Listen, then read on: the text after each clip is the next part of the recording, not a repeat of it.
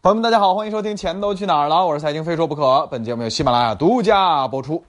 好，咱们最近一个爆炸性的事儿呢，就是来自于央行落地数字货币这件事儿啊。首先，定性的说几个结论性的观点儿啊，这是定性的啊，这个也是事实，就这个样子。或者说，就目前为止央行披露的信息来看，事实就是这个样子啊，不接受任何质疑和反驳。第一件事就是关于落地这事儿啊，没落地。央行周六，也就是今天，我在更节目的上午的时候发了原文，明确说了这在什么测试阶段。测试阶段和什么和咱们真正的啊用了怎样怎样相距甚远啊。目前就是在测试阶段试一试啊。之前大概是周四吧啊，这个本周的周四啊，这个节目当中有这个时间啊，可以看一下。网传落户了苏州相城区，然后个别的一些公务员啊，比如说补贴呀、交通卡呀等等等等，会用数字货币啊，央行数字货币的方式来发放啊。这是周四之前网传，后来周六就是今天我更节目，今天正式辟谣，没有落地，现在就是测试阶段啊。但是有一个要点你要去注意，就是这个事儿啊，要比之前市场预期的快了特别的多。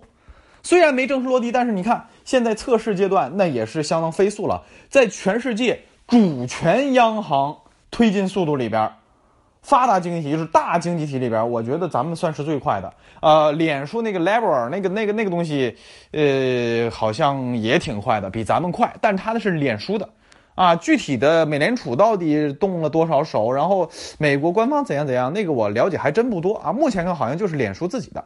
啊，所以这个主权央行啊，推进速度咱这还真算是快的啊。好，这是第一个要 要跟大家讲的。所以为什么要把它放在第一位？因为这种事儿啊，特别容易让骗子钻空档，啊，忽悠咱老百姓，就怕这个。所以呢，我第一件事定性告诉大家，没落下来，央行都没落下来，任何人要跟你讲怎样怎样怎样，靠着这幌子让你掏钱怎么着，都是扯淡，一定要小心啊，小心。第二，大家最关心的话题什么？哎呀，数字货币来了，那岂不是要怎么着？变相印钱、超发，哎，大通胀，哎，这不会啊，这不会的，啊，待会儿我在讲数字货币属性的时候会讲的这一点啊，这不会你就记着就行了。好，第二点，微信、支付宝，哎，那又完蛋了，那微信、支付宝，那你敢动国家的这个蛋糕，那找死呢？这次啊，央行出招，这数字货币干你们来了啊，这微信、支付宝要死了，啊，这也不会，不仅不会。而且，央行就目前注意是目前的数字货币披露信息来看，不仅不会对微信、支付宝造成冲击，反而是什么平行的两条线，互不相干，就不是一回事儿啊！这个我在讲货币学的一些基础理论的时候，会给大家讲讲明白为什么不是一回事儿啊。第四个，央行的数字货币和现在咱们市面上常听说的什么挖矿啊、发币呀。炒币呀，什么比特币呀，这币那币的，完全不是一回事儿，一点关系没有，一点关系没有啊！注意啊，我这已经重点强调到这种地步了啊，一点关系没有，三遍了啊啊，千万别上当啊，就怕咱老百姓被忽悠。好，第五个，央行数字货币和咱手里的钢镚、毛爷爷这些纸币是一模一样的。啊，再一次重点强调一下，央行发行的数字货币，就是目前而言啊，后期怎么演变不知道。就是目前而言，和咱们手里的钢镚啊、纸币啊是一模一样的属性。那个玩意儿是什么？干嘛嘛用？它有什么用处？它什么什么性质？央行这数字货币就什么性质？就是一毛一样啊。它不一样的是形态。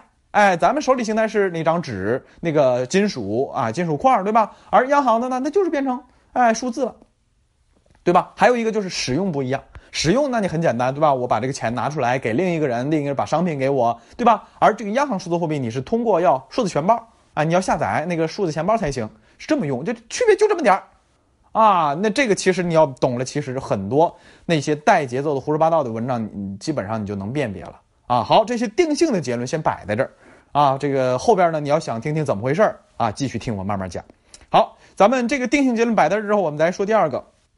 数字货币的意义，啊，这个意义啊，就有些我自己也觉得，就是模糊，啊，你不能说人央行不准，你只能说相对来说表态模糊。然后呢，我们需要怎么着？需要继续等待央行进一步披露更多信息，然后我们再去学习，对吧？好，第一个，保护货币主权和法币地位。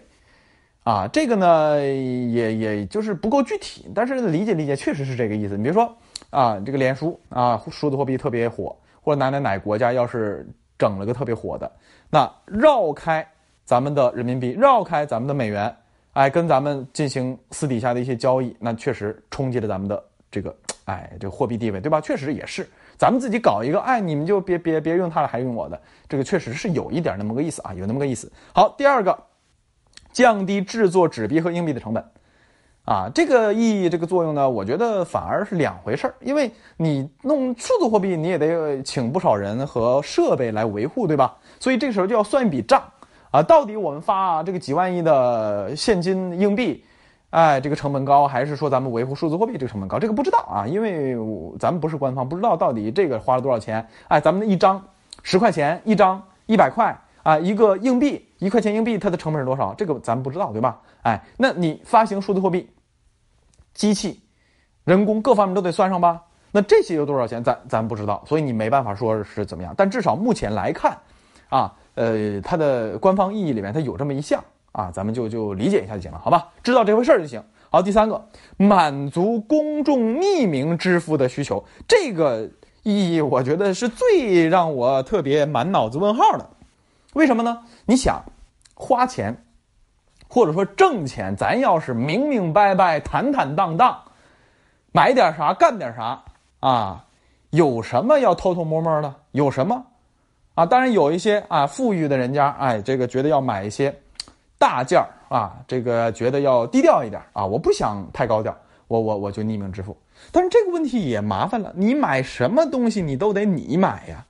就算不是你买，你借别人之手，悄悄的拐个大弯买，你怎么着得有人去提去去干这件事儿啊，对吧？你用你现有的银行卡呀，各方面支票随便啊，你去交易，和用这个交易区别差在哪儿呢？没差多少，啊，没差多少，啊，那那那这个这个匿名支付这件事儿其实也有点那个啥，啊，央行干这件事情，他一定能干嘛？一定能查你。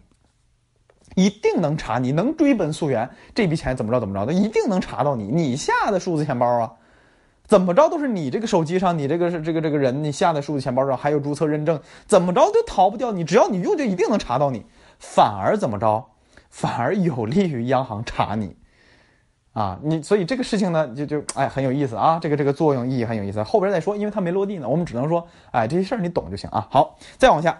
说它的其中一些属性。啊，这些属性在刚开始定性结论里边讲到了啊。第一个，法币啊，这个法币地位啥意思？就是中国啊，任何机构和个人不得拒绝啊。当然，你美国可以啊，你因为你不是中国嘛，对吧？你美国，我说我不认，那你可以，你可以，因为什么？因为你美元你在咱们这个中国试试，你拿着美元去买个奶茶啊，十块美金，我就可以拒绝你啊，我不认的，对不起。在这儿，我只认人民币，对吧？你可以拒绝，当然你也可以认啊啊！我说十十块美金，我看一下汇率，哎，七块好，七十我就当七十算了，零头我给你抹了，对吧？哎，这可以，但实际上你是有权利拒绝他的，对吧？那这个就不行，你是不得拒绝的。我拿这个买两个烧饼啊，大爷说你这什么玩意儿，老子不认，那不行，你得认，必须得认啊！这是叫法币地位，叫法偿性，必须得有啊。还有一个。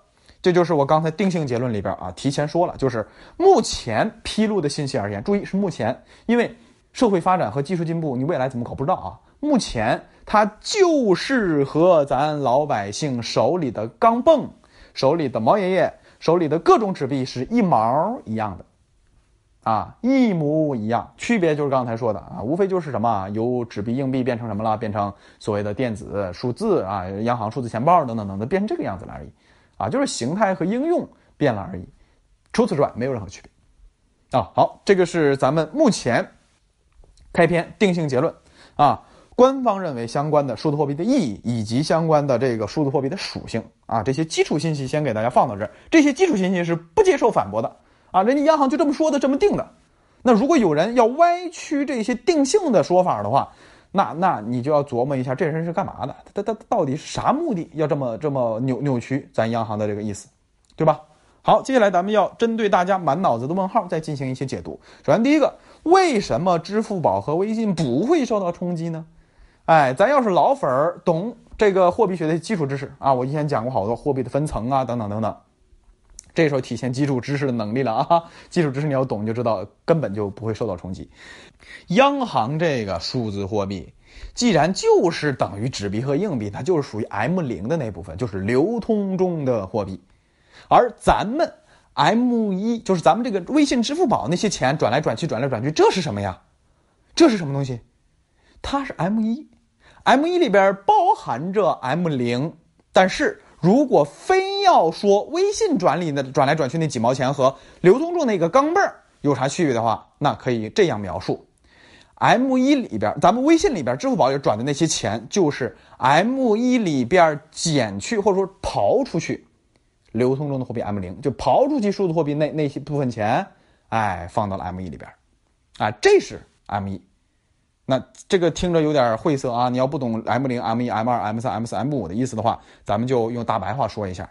大白话的意思就是说，微信转来转去的钱，压根儿和数字货币就不是一类，啊，就不是一回事儿。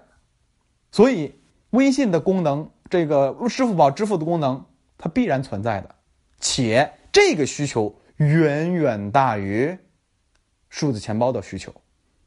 简单说，现金、硬币你还能看得到吗？很少很少，非常少，基本看不到，全都是手机了，对不对？哎，这个日常生活当中这个需求啊，全都用微信、支付宝实现。而数字钱包就好比咱拿着一百块钱去干嘛？去买东西。而数字钱包又有一个限制，就是你必须得。卖的人他得有这个钱包，所以他才能用，所以它的应用场景比现金反而更苛刻，啊，就这么个意思。那我们再用术语解释一下，就是 M 零流通中的货币就是数字钱包那个钱，而 M 一是包含着 M 零再加上活期的金融存款，各种存款，活期的啊，注意是活期的。那微信、支付宝，你这个钱给他们，他们也要干嘛？在他们没有金融牌照的时候。这个这个银行牌照的时候，这个钱他们得找托管银行的，然后呢存进去放进去托管，啊，这个属于金融机构在银行里边的存款，这是什么 M 一的范畴，啊，那 M 二这再再科普一下，M 二是什么？是活钱加死钱，定期存款全全算进去，各种都算进去了，啊，你股票里账户股票账户里那些钱也一样，你说是在券商账户里，实际上你得干嘛？找银行。托管，托管还不是券商在银行里边的那个活期嘛，对不对？哎，这这个流通，这个这个也也都要算到 M 一里面去。然后呢，这个这个这个 M 二是更广义的，死钱也算进去了，啊，死期也算进去了。所以广义货币，广义货币嘛，对吧？哎，这儿的话有一个数据啊，在这个 M 零最新的数据大概是几万亿，非常少。而我们的 M 二的总数据是多少？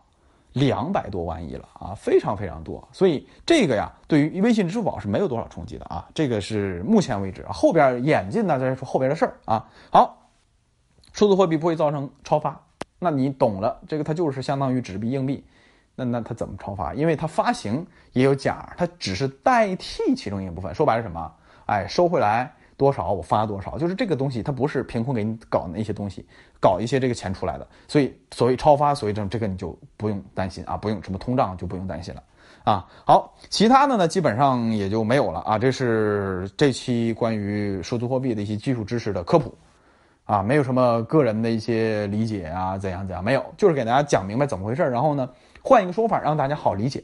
所以啊，我今天在出这期节目之前，还专门看了央行的文原文件，还扒了一些很多朋友圈流传的比较火的所谓的讲的很好的文章，大多数说的都都都都很怎么说呢？就很飘。你不能说他的不对，他说的也是大差不差，但很飘啊。真正做学术研究的，哎，是比较严谨的啊，一点一点的，一个字儿一个字儿给你讲到底怎么回事儿。所以咱们老百姓，我觉得能看到的、接触到最多的，估计都是那是比较飘、比较虚，哎，大差不差那些文章，反而那些文章容易被带节奏啊。咱们今天紧急先出一期节目，后边我们再看啊。大家如果关心这个话题，我再出下一期。今天先到这里，咱再下期再见。